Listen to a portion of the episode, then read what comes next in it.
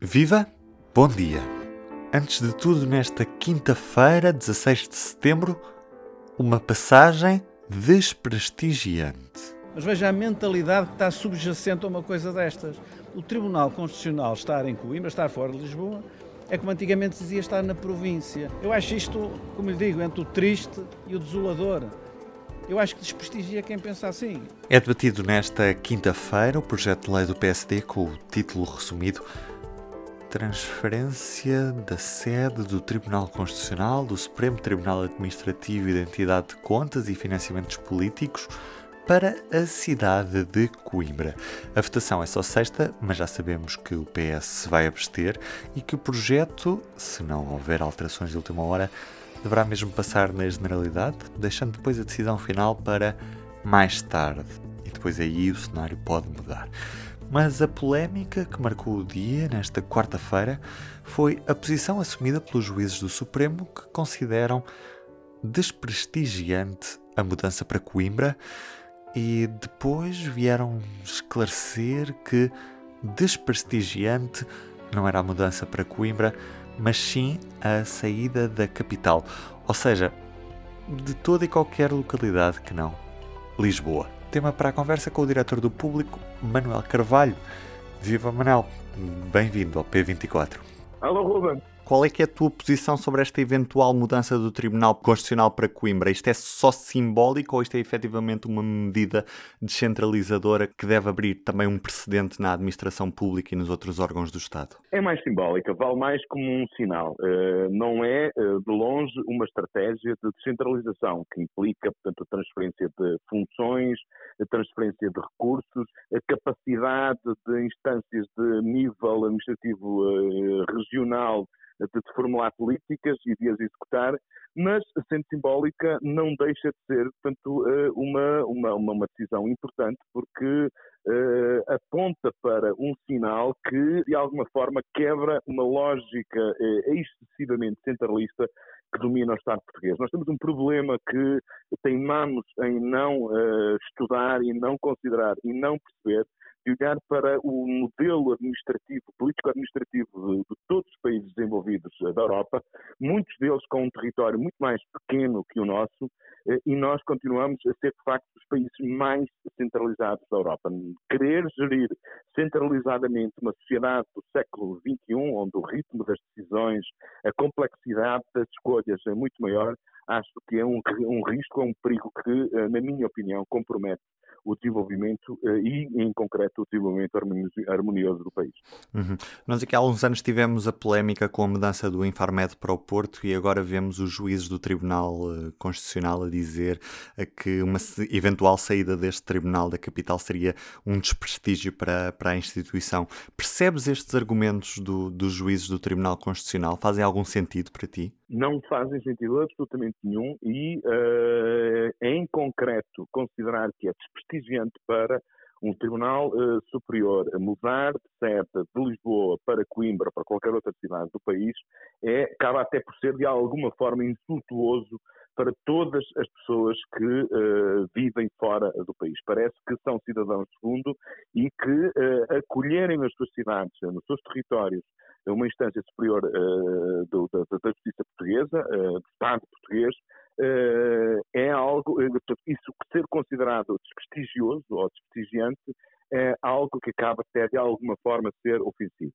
Eu não, eu não, uh, não recuso a ideia de que há uma certa complexidade, há uma série de dificuldades que é necessário uh, estudar num processo de mudanças que, que, como este, nomeadamente ver qual é a situação de todas as pessoas que trabalham no, uh, no Tribunal Constitucional em Lisboa, que têm uma mudança radical na sua vida, preciso olhar para essas situações, atender a questões de natureza logística, ver o que é que é preciso transferir, etc, etc, etc. Agora, portanto, que alguém defenda que o Tribunal não deve mudar com base em argumentos com esta racionalidade, é algo que é perfeitamente legítimo e perfeitamente entendível.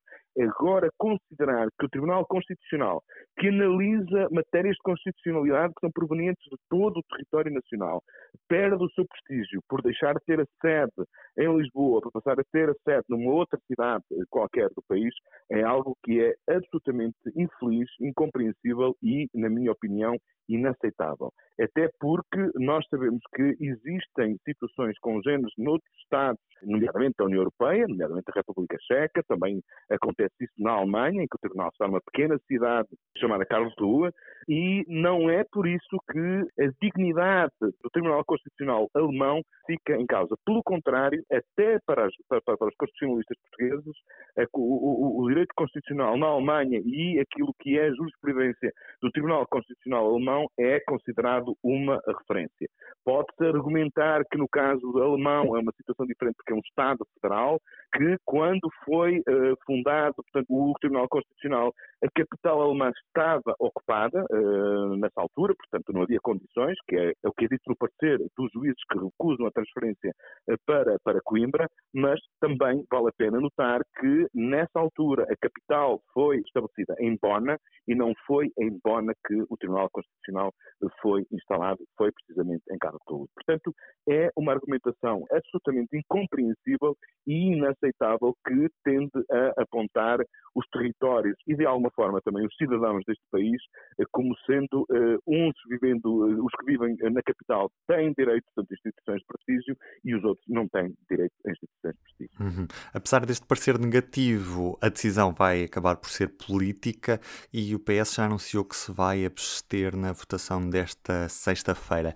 É compreensível a argumentação que os socialistas usam de que esta transferência não foi efetivamente bem estudada e também justificam, claro, com este parecer negativo do, do Tribunal Constitucional. É compreensível esta argumentação? Há aqui uma, uma, dimensão que nós temos que atender. Evidentemente que o agendamento desta votação uh, em vésperas das eleições autárquicas, no momento em que há sinais que apontam para uma batalha muito renhida entre o PS e o PSD em Coimbra, é evidente que há nesta decisão do PSD um claro propósito de natureza uh, eleitoral. Mas para todos os efeitos, o Partido Socialista ficaria numa situação muito difícil, cairia seguramente numa, na incoerência se decidisse votar contra. Uh, portanto, eu acho que se percebe do ponto de vista uh, político que uh, o PS assuma a, abstenção, uma abstenção. Mas de qualquer forma, também vai ser interessante ver o, qual é o sentido de voto dos outros, dos outros partidos. Todos os outros partidos têm no seu programa e no seu discurso político fortes apelos, fortes mensagens em favor da descentralização, em favor, portanto, de considerar o território do país como uh, alvo de medidas de discriminação positiva e vamos ver, portanto, como é que eles uh, votam. Parece que pode haver até aqui uma espécie de uh, prova de fogo no sentido de obrigar os partidos a passarem das palavras aos atos. Mesmo que haja, portanto, enfim, eu admito uma certa toxicidade, um certo oportunismo político por parte do PSD, em matéria de substância, portanto, eu tenho muitas dificuldades em entender como é que o Partido Comunista, por exemplo, eh, vai, eh, pode votar contra. E com a abstenção do PS se o Bloco e o PCP se abstiverem, se o PSD e o CDS, por exemplo, votarem a favor, nós sabemos que o PAN vai votar contra, é muito provável, portanto, que politicamente essa medida seja aprovada. E depois de ser aprovada pelo Parlamento, evidentemente que não há outra alternativa senão os juízes do Tribunal Constitucional perceberem que a decisão é completamente legítima, é constitucional e, portanto, não nos resta senão uh, acatar essa decisão. Cá estaremos para ver, Manuel. Muito, muito obrigado. Um abraço grande para ti. Outro para ti. Abraço. E na edição impressa desta quinta-feira, destaque para o Governo que vai manter as máscaras obrigatórias em espaços fechados. A terceira fase do desconfinamento deve ser mesmo antecipada. A reunião no Infarmed é nesta quinta-feira, mas ainda não será aquilo a que podemos chamar de libertação total. Aliás, sabemos que o governo não quer falar sequer nesta libertação total das medidas aplicadas ao longo deste ano e meio. Também em entrevista ao público, Rádio Renascença, hoje temos o diretor da Everything is New, Álvaro Covões, para ler na edição impressa em público.pt.